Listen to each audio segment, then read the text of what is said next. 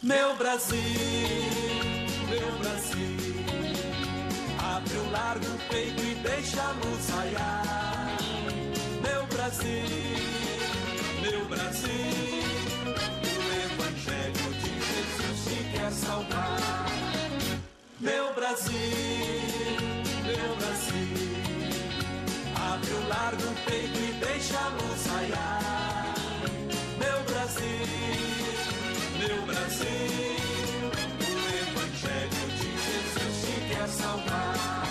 Então nós estamos aqui na Igreja Internacional Graça de Deus. Agora é uma quarta-feira à noite. Para quem vai assistir pelo canal da RIT ou quem vai assistir pela, pelo canal das igrejas, eu sou o pastor Michael Marques e eu estou dando hoje a continuidade ao estudo que eu comecei há um dia, um dia atrás e num domingo desses eu preguei sobre sete características ou sete fun é, fundamentais básicas é, atos que nós temos que fazer, que nós temos que aprender para ter uma vida de sucesso, para sermos abençoados. Então, quem esteve acompanhando comigo nas últimas, a, a, a última pregação que eu fiz, eu expliquei para as pessoas sobre quatro coisas. Eu não ia conseguir acabar naquele culto, então eu aprendi, ensinei sobre aprender a esquecer, aprender a perdoar, aprender a orar, aprender a crer.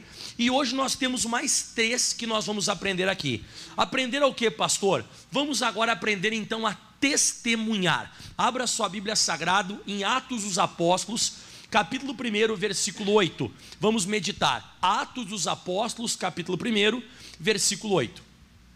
Assim diz, diz então a Escritura: Mas recebereis a virtude do Espírito Santo, que há de vir sobre vós, e ser-me-eis minhas testemunhas, tanto em Jerusalém como em toda a Judéia e Samaria, e até os confins da terra.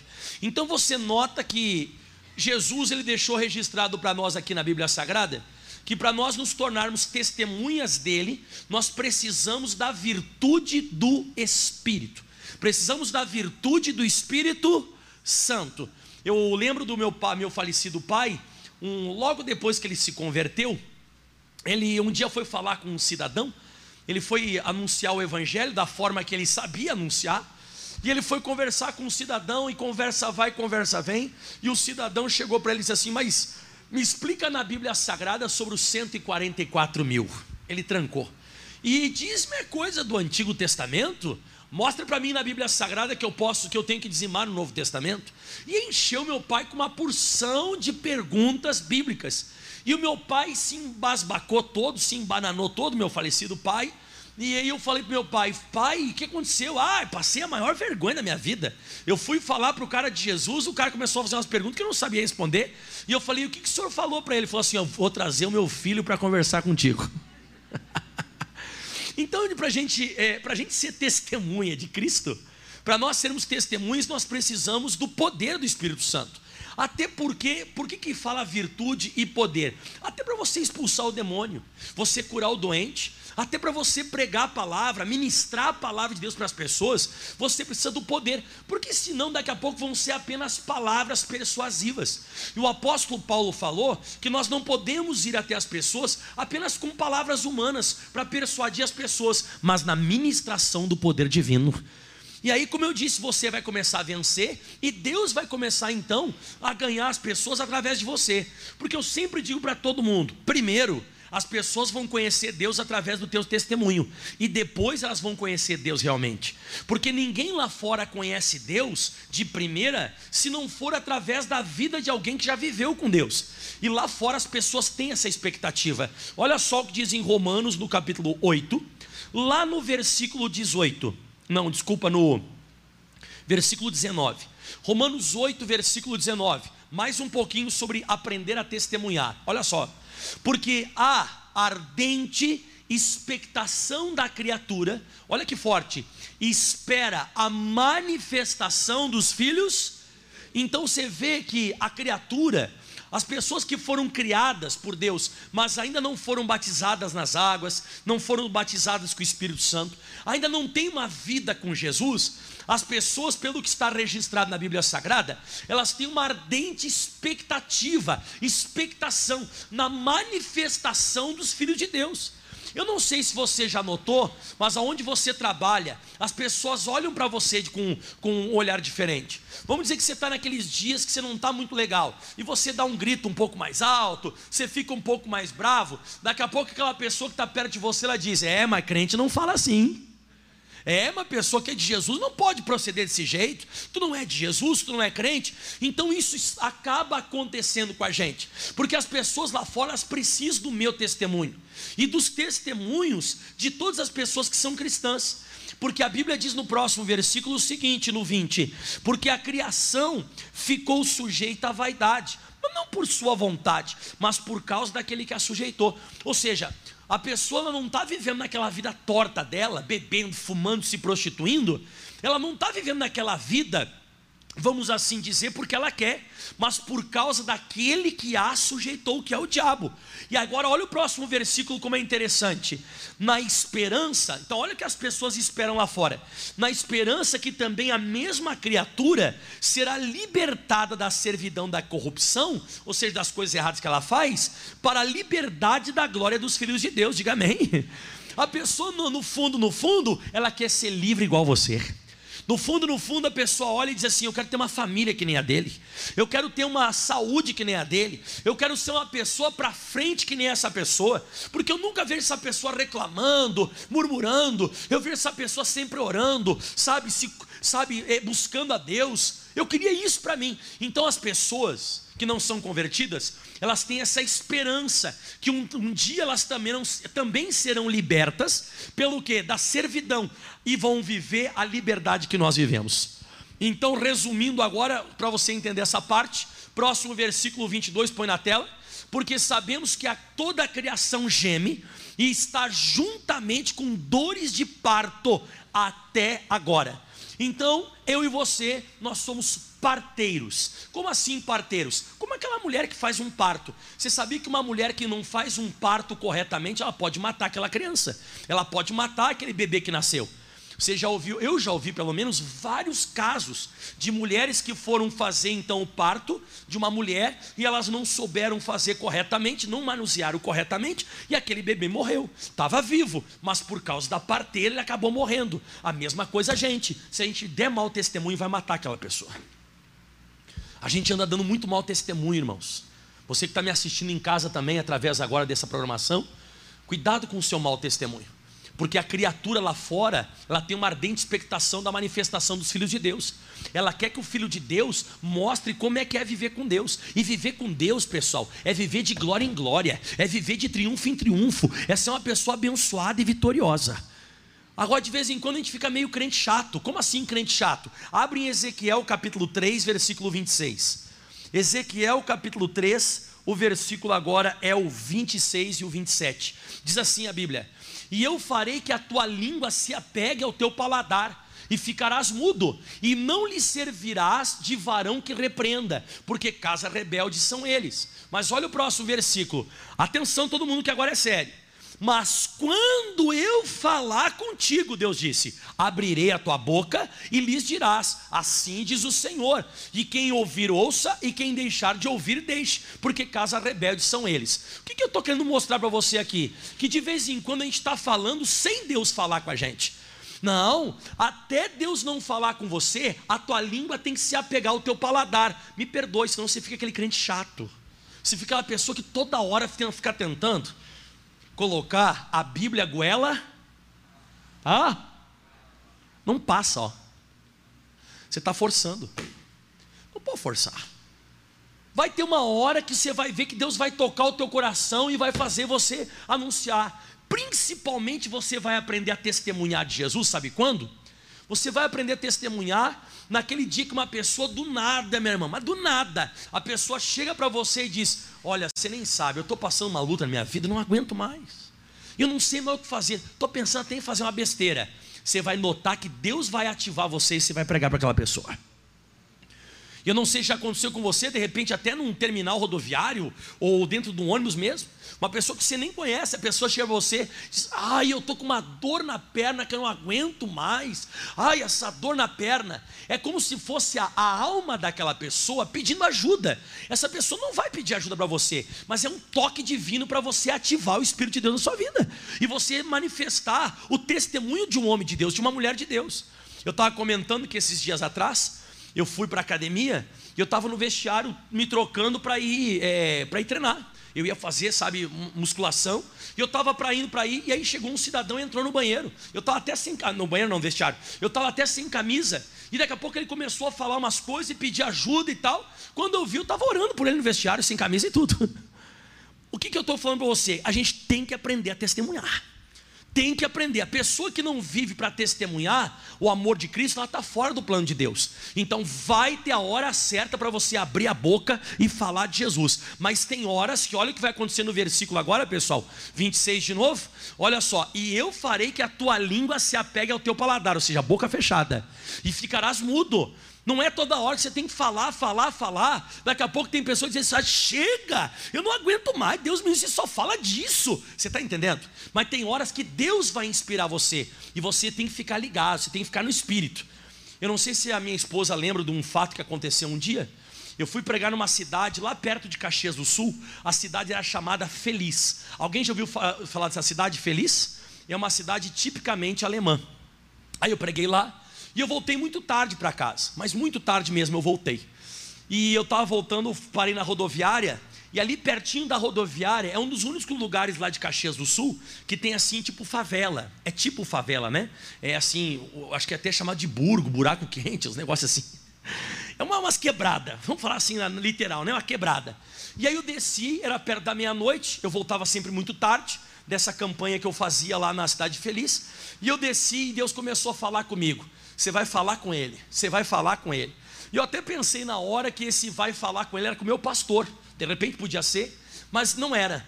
Quando eu estava saindo assim da rodoviária, Deus falou para mim pegar a esquerda. Mas para mim pegar a esquerda, irmão, era um lugar muito feio, não tinha ninguém. Mas eu peguei e obedeci a Deus. Eu fui à esquerda como ele me disse. Daqui a pouco eu estava entrando assim num lugar feio, feio assim. Pastor, o senhor foi corajoso, né? E se fosse da tua cabeça? Vou te provar que não foi da minha cabeça. Quando eu entrei um pouquinho assim numa quebrada, num lugar feio, tinha um cidadão sentado assim numa escadaria de um bar que tinha fechado de noite, era perto da meia-noite. Ele estava com um capuz na cabeça. E Deus colocou no meu coração: é esse aí. Eu cheguei parei e falei assim: ó, Oi amigo, tudo bem? Ele só levantou a cara assim, olhou para mim, cara de poucos amigos, cara de marginal. Ele olhou para mim assim, não me cumprimentou, só me olhou eu com a pastinha de gravata, né? eu falei assim: tudo bem, eu sou pregador da palavra. E contei a história que eu estava vindo da cidade feliz e que Deus tinha mandado eu falar com ele. E eu falei assim: eu nem sei o que falar contigo. Posso fazer uma oração por você? O cara começou a chorar. O cara começou a chorar, chorar. Aí que eu não entendi mais nada. O que, esse cara está chorando? Aí eu falei assim: por que, que você está chorando? Ele começou a botar a mão na cara, disse: é minha mãe, é minha mãe. Aí eu pensei: bom, vou orar pela mãe dele. Aí eu disse assim: o senhor quer que eu ore pela sua mãe? Não! Eu falei: opa. Eu falei: o que, que é então? A minha mãe ela é crente, a minha mãe é de Jesus. E quando eu saí de casa, eu disse que eu ia usar droga, mas eu ia usar droga. Eu usei droga como, como nunca usei antes. E quando eu saí de casa, eu falei isso para ela: falei, meu filho, eu sou mulher de Deus, eu vou orar em nome de Jesus. E hoje ainda você vai voltar para casa, você não vai usar droga. Nem que Deus envie um anjo dele, mas tenho certeza que você vai voltar. E ele começou a chorar e disse: Ora por mim. Eu orei por ele e voltou para casa. Você vê, a gente tem que aprender a testemunhar. Daqui a pouco tem vezes que a gente acha que tem certas coisas na nossa cabeça, mas vai ter oportunidade para você testemunhar do amor de Deus. Você pode ter certeza disso. Então hoje nós aprendemos o que? A testemunhar. Segundo agora, pessoal. Segundo não. Nós já estamos na quinta ou sexta agora, né? Isso, porque já aprendemos a esquecer, a perdoar, a orar, a crer. Agora nós aprendemos então. Não, esqueci alguma coisa aí. A crer, né? Isso, a esquecer, a perdoar, a orar, a crer. Hoje nós aprendemos agora a testemunhar e agora nós vamos aprender a dar. Quando você pensa nisso, você logo pensa dinheiro, né? vai falar de dinheiro de novo, vai ser uma encheção de saco. E eu disse: não, não é isso que eu vou pregar. Você vai ter que entender que hoje, quem sabe o que você está vivendo hoje, é uma colheita da plantação que você mesmo fez. Como assim uma colheita daquilo que mesmo eu, eu fiz, pastor. Olha só o que diz em Lucas capítulo 6, versículo 38, para você aprender a dar, a oferecer corretamente. Lucas 6, 38 diz: Dai e ser-vos-á dado. Vamos dizer que você é uma pessoa que você gosta de dar humilhação. Você gosta de humilhar os outros, pisar nos outros, fazer mal para as pessoas. Nunca esqueça, você vai receber isso também. Vamos dizer que você é uma pessoa estúpida, você gosta de tratar mal as pessoas. Se prepare que isso que você está dando, você vai receber. Isso é uma coisa inevitável. Eu costumo dizer que a plantação que nós fizemos, a questão daquilo que eu vou dar para as pessoas, ele é facultativo. Depende muito se você quer ou não quer dar aquilo ali. Mas vamos dizer que você vai dar. Você dá estupidez, você dá humilhação, você dá grosseria e assim por diante. Você pode ter certeza, a plantação é facultativa, mas a colheita vai ser obrigatória. Você vai acabar retornando, você vai acabar com essa colheita para você.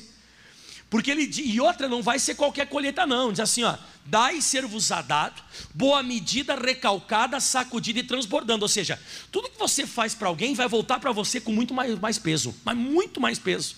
E aí diz agora, ó, vos darão, e porque com a mesma medida com que medirdes, também vos medirão de novo. Então você vai ser medido por Deus e pelas pessoas principalmente, por aquilo que você mede. Então pense bem, tudo que você vai fazer para alguém, você tem que entender que Deus compreende que é aquilo ali que você quer que te aconteça. Aqui, aqui mesmo em Lucas 6, o versículo 31, você está no versículo 38, você volta sete versículos, diz assim: ó, falando Jesus: Como vós quereis que os homens vos façam, da mesma maneira fazei-lhes vós também. Então vamos dizer que você pega e dá um tapa na cara de alguém, mas bem forte ao ponto de saltar sangue na boca. Você pegou e deu um tapa, mas assim, aquele tapa violento. Pá! Saiu sangue da boca da pessoa. Deus lá no céu, ele olha para você e diz: Ah, é isso que você está querendo receber. É isso que ele entende. Você gosta de tapão na boca, vou providenciar um para você. Porque da mesma maneira que vocês fazem aos homens, assim vocês estão demonstrando que vocês querem que façam para você. Então, essa é a palavra que Jesus está ensinando. Não, pastor, mas isso não pode. Pode. Você vai notar que a plantação que você faz, você vai acabar colhendo ela, queira ou não queira. Juízes capítulo 1, esses tempos atrás eu preguei aqui. Juízes 1, versículo 5. Juízes é fácil. Ele é o sétimo livro da Bíblia Sagrada, vem depois de Josué. A Bíblia fala o seguinte: hoje tem uma irmã que eu achei até engraçado no culto da tarde. Para quem está nos assistindo hoje, é quarta-feira de noite. Nós estamos fazendo a gravação do culto aqui. E eu já tive aqui cinco reuniões, essa é a sexta reunião que eu estou fazendo hoje. E teve uma senhora no culto da tarde hoje que eu achei engraçado. Eu estava pregando essa, essa, essa, essa palavra agora que eu vou pregar. E uma hora ela falou assim: ai, coitado! Na hora que eu estava pregando. Daqui a pouco, depois que eu acabei a mensagem, ela falou assim: ó, bem feito. Então você vai entender agora por que, é o coitado e o bem feito, tá? Primeiro vai ser a parte do coitado, depois do bem feito. Eu achei até engraçado, me deu uma vontade de rir, irmão. E ela disse: Ai, coitado! Aí quando eu acabei de ensinar, ela, bem feito? e acharam Adoni Bezeque em Bezeque, e pelejaram contra ele, e feriram os cananeus e os fariseus. E porém Adoni Bezeque, sublinha isso na tua Bíblia agora, fugiu. Você vê que ele tentou fugir dessa guerra.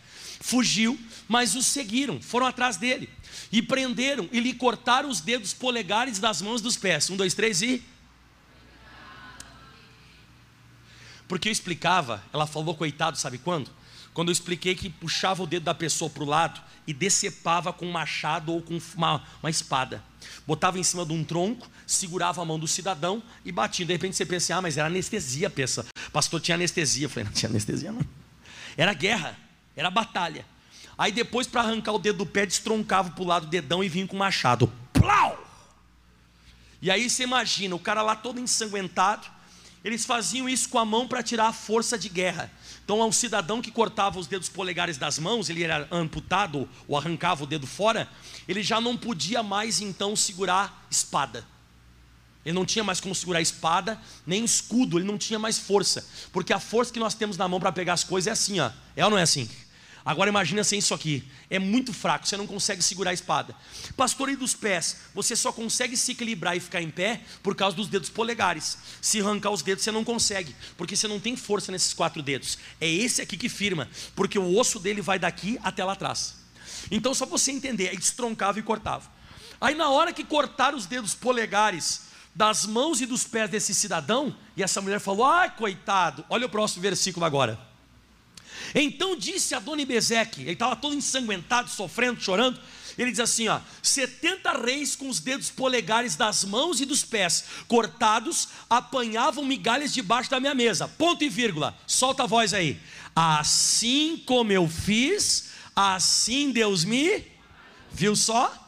Ele falou: 70 reis com os dedos polegares das mãos e dos pés catavam migalha debaixo da minha mesa. Então eu te pergunto: quantos dedos ele já tinha cortado? Não, 70 não. Foram de 70 pessoas. Faz 70 pessoas vezes 4. 280 dedos ele tinha cortado. Aí a irmã gritou: bem feito! Entendeu? Ela disse, coitado, quando cortou o dedo dele. Mas depois que ela descobriu que a história dele, que ele já tinha feito isso com 70 pessoas, ela disse, toma, bem feito. E é isso que vai acontecer com a gente. Quando você também gosta de cortar os outros, você gosta de tirar força de guerra de alguém, você gosta de deixar uma pessoa desequilibrada na frente dos outros, você gosta de fazer isso, um dia vão fazer com você.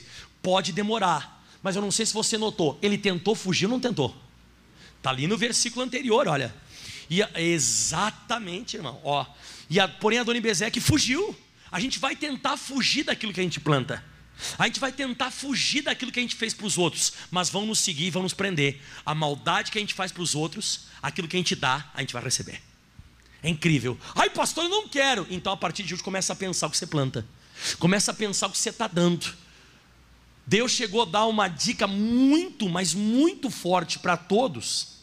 Deixa eu lembrar qual é o texto aqui. Esse aqui eu não preparei para ninguém, mas veio no coração agora de dar esse texto. Deixa eu ver se o pastor Michael acha. Abre em Obadias para você ver uma coisa. Obadias existe. Onde é que está isso aí na Bíblia, pastor? É Obadias, é só uma folha. Quero ver quem é bom de Bíblia agora, hein? Obadias não tem capítulos, são só versículos. E versículo é o 12, então. Obadias, versículo 12. Quem está entendendo até agora aí? Pastor, eu, pelo que o senhor está pregando, eu estou meio lascado. Porque eu faço cada coisa ruim para os outros. Pastor, eu sou mal, eu gosto de trair, eu gosto de fazer coisa errada. Cuidado, irmão. Cuidado. Você gosta de colocar um par de chifre na cabeça dos outros? Cuidado que um dia você não vai entrar em casa. é. Você, você gosta de colocar adereço na cabeça dos outros? Cuidado. Bom, a Bíblia diz assim: mas tu não devias, atenção, Tu não devias olhar para o dia do teu irmão no dia do seu desterro, que ele está sendo atacado, e nem alegrar-se sobre os filhos de Judá, no dia da sua ruína, nem alargar a boca, alargar a boca é dar risada, nem alargar a boca no dia da sua angústia nem entrar pela porta do meu povo no dia da sua calamidade, sim, tu não devias olhar satisfeito. Olhar satisfeito é aquele bem feito, tomar que se morra nessa praga, né? Olhar satisfeito para o seu mal no dia da sua calamidade, nem estender as suas mãos contra o seu exército no dia da sua calamidade. Por quê? Vai lá. Olha, põe o próximo versículo 15 para mim. Porque o dia do Senhor está perto sobre as tuas, todas as nações. E agora vamos comigo? Matéria de hoje. Como tu fizestes, assim se fará. Agora, para finalizar, a tua maldade cairá sobre a tua própria. Viu só? Então, a partir de hoje, cuidado que você tem dado. Agora, se você começar a dar corretamente, o que é dar corretamente, pastor? Segundo aos Coríntios, capítulo 9, versículo 7 e 8. Diz assim, segundo aos Coríntios, capítulo 9, versículo 7. Cada um contribua você vê que cada um aqui é uma coisa individual. Aqui está falando de coisa individual. Você não pode, sabe, ver as pessoas fazendo, você vai fazer também. Não faz. É cada um, é individual. Cada um contribua segundo o propôs no seu coração, não por tristeza. Nunca dê nada por tristeza. O que é tristeza, pastor? Sem vontade. Ah, estou sem vontade, não faz. Alguém já fez algum dia alguma coisa para você sem vontade? Não é terrível? Pega lá para mim. Eu vou pegar, já estou indo pegar. É ruim, irmão. Vamos fazer um dia isso com você também. Cuidado, ó. Cada um contribua segundo o propósito no seu coração, não por tristeza, sem vontade, ou por necessidade. Nunca faça nada por obrigação. Por quê? Porque você está fazendo por necessidade, você está obrigado a isso, né? Porque Deus ama aquele que dá com. E quando você começar a oferecer na tua vida com alegria, olha que bonito vem agora, porque Deus é poderoso para tornar. Vamos comigo? Deus é poderoso para tudo aquilo que você fizer vai tornar para você. É, glória a Deus, aleluia, né? Aleluia para um lado. Quem concorda que para um lado é bênção? Agora para o outro lado você tem que cuidar. Então, a partir de hoje, quando você for fazer qualquer coisa para alguém, qualquer coisa, você pensa, vai acontecer comigo. Não esquece mais. Então, você quer ser bem sucedido e ter sucesso, pense no que você está dando. Então, aprenda a dar. E por último, quem veio para receber a grande bênção agora? Porque nós aprendemos até agora, desde domingo passado, aprendemos a esquecer, aprendemos a perdoar, a orar, aprendemos a crer, aprendemos a testemunhar, a dar, e agora eu vou te ensinar algo que é fundamental na Bíblia. A maioria de nós que está aqui, ou praticamente 100%, nós buscamos a Deus. Você concorda comigo? Quem veio para buscar Deus? E se eu te falasse que Deus pode buscar você? Você já parou pensar quando Deus for atrás de você? Tipo, essa pessoa eu quero para mim. Você já parou pensar se isso invertesse? Em vez de você buscar Deus, Deus ir atrás de você porque Ele quer você. Quem gostaria dessa dádiva? Pois existe sim possibilidade na Bíblia disso acontecer. Então a última coisa agora que eu vou explicar para você, você tem que aprender a adorar, porque Deus vai querer andar com você. João capítulo 4, versículo 20, vamos lá. E esse vai ser o último tópico e o mais forte de todos. Para mim, o mais forte é quando Deus decide procurar e andar com você. Aqui Jesus está num diálogo junto a uma mulher, junto ao posto de Jacó. Essa mulher já tinha tido cinco maridos e o que ela estava agora não era marido dela também. Era uma mulher que ela não tinha uma vida sentimental, uma vida emocional muito boa. Era uma mulher que tinha problemas e, e distúrbios, quem sabe até mesmo sexuais. Ela tinha uma perturbação. E Jesus um dia se encontra com essa mulher num horário bem quente, meio-dia, onde as mulheres não iam lá pegar água no poço. E Jesus se encontra então com essa mulher e eles começam a conversar. Jesus pede água para ela, ela não quer dar água para Jesus. Jesus fala: Olha, se você soubesse quem te pede água, dona, é, você pediria água para mim, você nunca mais teria sede. Ela debocha de Jesus, diz assim: ah, onde é que está essa água aí? Que eu não quero mais vir tirar água aqui nesse poço. Aí Jesus, elas começaram a entrar numa discussão até religiosa, quer ver? Nossos pais adoraram neste monte. E vós dizeis que o lugar certo é Jerusalém, é onde devemos adorar.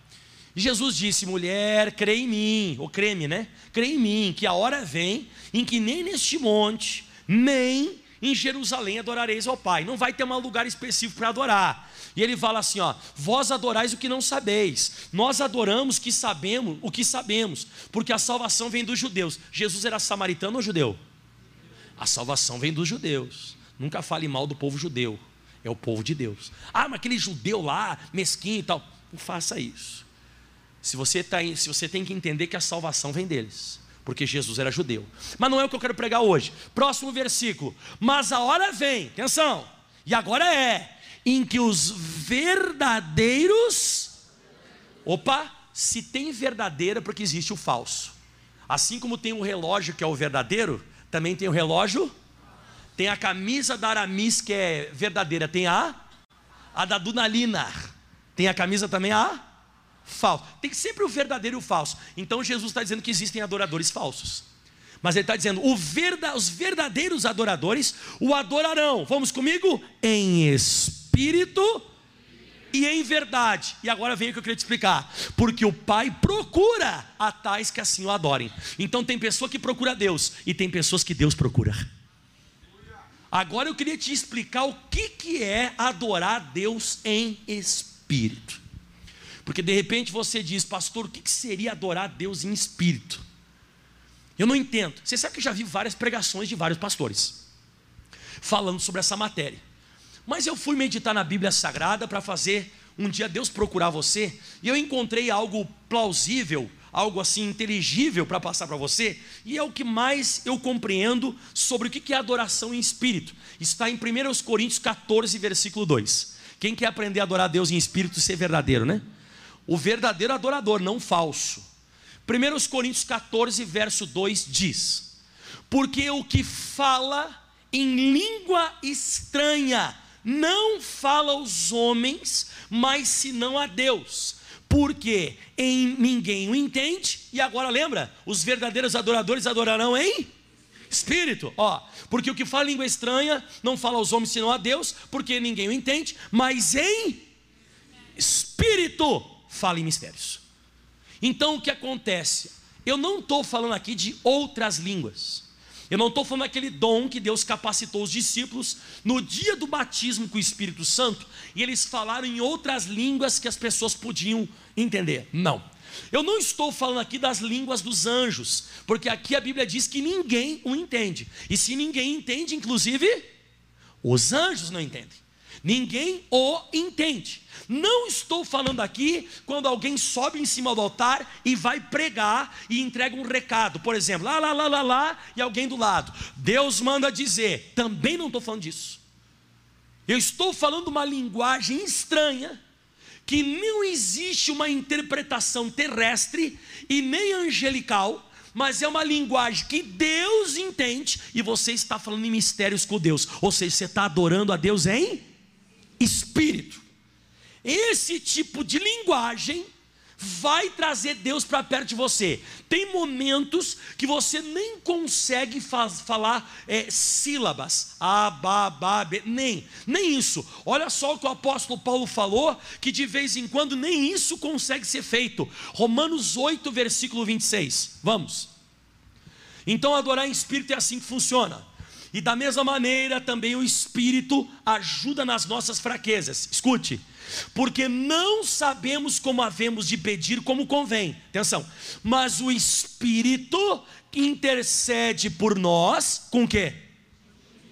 Muitas vezes não é nem sílabas, é uma linguagem estranha e é quase gemido. É um, sabe uma coisa que eu não sei nem explicar como, mas é como se fosse mais ou menos assim, ó, você começa a orar, você vai orando, vai orando, vai se quebrantando, e daqui a pouco você começa a orar como se nada mais importasse. Você não quer mais saber da família, você não quer saber mais do carro, da casa, você não quer mais saber do horário. Você vai começando a se envolver com Deus, e daqui a pouco, a tua carne, a tua inteligência, o teu natural não ora mais. Quem começa a orar é o teu próprio espírito. É nessa hora que, vamos dizer assim, a carne fica para trás o natural fica para trás e entra essa linguagem estranha. Tem gente que até debocha, porque a pessoa começa meio que gemer, a pessoa começa, sabe? Ela começa com gemidos inexprimíveis, ela começa com linguajar monossílabo, monossílabo é assim que fala, né? Né, né, ba, da, da, ba. E assim a pessoa vai, vai, vai, começa a escorrer aquele choro e a pessoa vai se envolvendo. Nesse momento, você está adorando a Deus em espírito. E lá no céu é mais ou menos assim que ele faz: opa, encontrei alguém, vou andar perto dessa pessoa. Porque se você for abrir no Salmo 34, versículo 18, afirma exatamente o que eu estou pregando. Perto está o Senhor. Não é você que vai para perto de Deus, é Deus, ó Perto está o Senhor dos que têm coração quebrantado. Se quebrantou, Deus vem para perto e Ele vai salvar os contritos de espírito. É aquela pessoa, eu não vou falar a palavra transe, que é muito pesada, né? Mas é a pessoa que ela, como se ela entrasse, sabe, num transe, a pessoa entra naquilo ali e ela vai se envolvendo, se envolvendo com Deus. Isso é você adorar em espírito. Mas, pastor, por que, que tem que ser essa adoração para agradar a Deus? Hebreus capítulo 12, versículo 9. Vamos. Quem quer que Deus ande com você? Precisamos aprender. Hebreus 12, 9. Aqui ele faz uma comparação inteligível, né? Muito interessante o que Barnabé ou o apóstolo Paulo escreveram. Alguns falam que Hebreus foi escrito por Barnabé, outros falam que foi escrito por Paulo, né? Além do que tivemos nossos pais segundo a carne. No meu caso foi José e Helena foram os meus pais que foram os meus progenitores que me criaram aqui sobre a face da terra. E eles, na verdade, me ensinaram muitas coisas, ó, para nos corrigirem. Várias vezes meu pai me corrigiu e tal, e nós o reverenciávamos. Seja, nós prestávamos culto, reverência. A gente até adorar, adorava. Eu adoro meu pai. Ai, quem nunca falou mamãe te adoro? Quem já falou isso algum dia? Papai te adora, é, não é? E nós o reverenciávamos. Atenção, por que, que eu tenho que adorar em espírito? Não nos sujeitaremos muito mais, leia comigo, ao Pai dos espíritos? Então nós precisamos adorar a Deus em espírito, porque Ele é espírito e Ele é Pai dos espíritos. Então Ele quer que momentos da tua jornada sobre a face da terra, você se envolva tanto com Ele, que você deixa a parte, a parte de falar em português, a parte de falar em espanhol, em inglês, em sei lá qual a linguagem que você sabe falar, você deixa essa parte e você entra numa linguagem estranha. Anjo não entende, homem não entende, nem você entende. Não tem uma tradução para aquela linguagem. Aquilo ali é só você e Deus adorando Ele. É um envolvimento, diga comigo, é uma intimidade. Isso. E essa intimidade traz Deus para perto de você. Mas tem mais. Diz que os verdadeiros, volta lá em onde nós estávamos, né? É, dos verdadeiros adoradores é João 4, né? O versículo 24, não é? É isso, 23. Mas a hora vem, agora é que os verdadeiros adoradores adorarão em espírito, já expliquei agora. Adorarão o Pai em espírito e em. Aí é fácil de explicar, né? João 17, 17 diz: porque é, diz assim: santifica-os na verdade, a tua palavra. Então, olha aqui, ó. Ora você está falando uma linguagem que nem você entende, ora você está recitando os versículos bíblicos, ora você fala naquela linguagem que ninguém entende, ora você fala a palavra de Deus. É isso. Então isso é quando você começa a adorar Deus de verdade. E não interessa se vai ser no monte, não interessa se vai ser em Jerusalém, se vai ser no Brasil, se vai ser no banheiro, se vai ser no quarto, se vai ser. Não interessa onde é. O que interessa é que você é um verdadeiro adorador em espírito e em verdade você se envolve tanto que você se quebranta e não vem mais uma linguagem natural, é uma linguagem espiritual. Segundo, quando você sai da linguagem espiritual, vem a verdade. Você adora ele em verdade. E a Bíblia diz claramente que o Pai procura esse tipo de gente. Então nunca mais esqueça, querido. É assim que você deve viver. Primeiro, eu preguei domingo passado. Aprenda a esque... esquecer. Eu dei o exemplo, né? Eu dei exemplo claramente na Bíblia Sagrada para todas as pessoas de Filipenses 3,13, que o apóstolo Paulo disse que eu tenho que deixar as coisas para trás ficam e avançar para que elas estão diante de mim. Aí eu falei de coisas boas e coisas ruins que temos que esquecer. As coisas boas eu expliquei sobre o maná. Por mais que o maná fosse gostoso, você não podia levar o maná para outro dia, senão ele virava bicho e cheirava mal. Esqueça o maná que já foi. Deus tem um maná novo para você.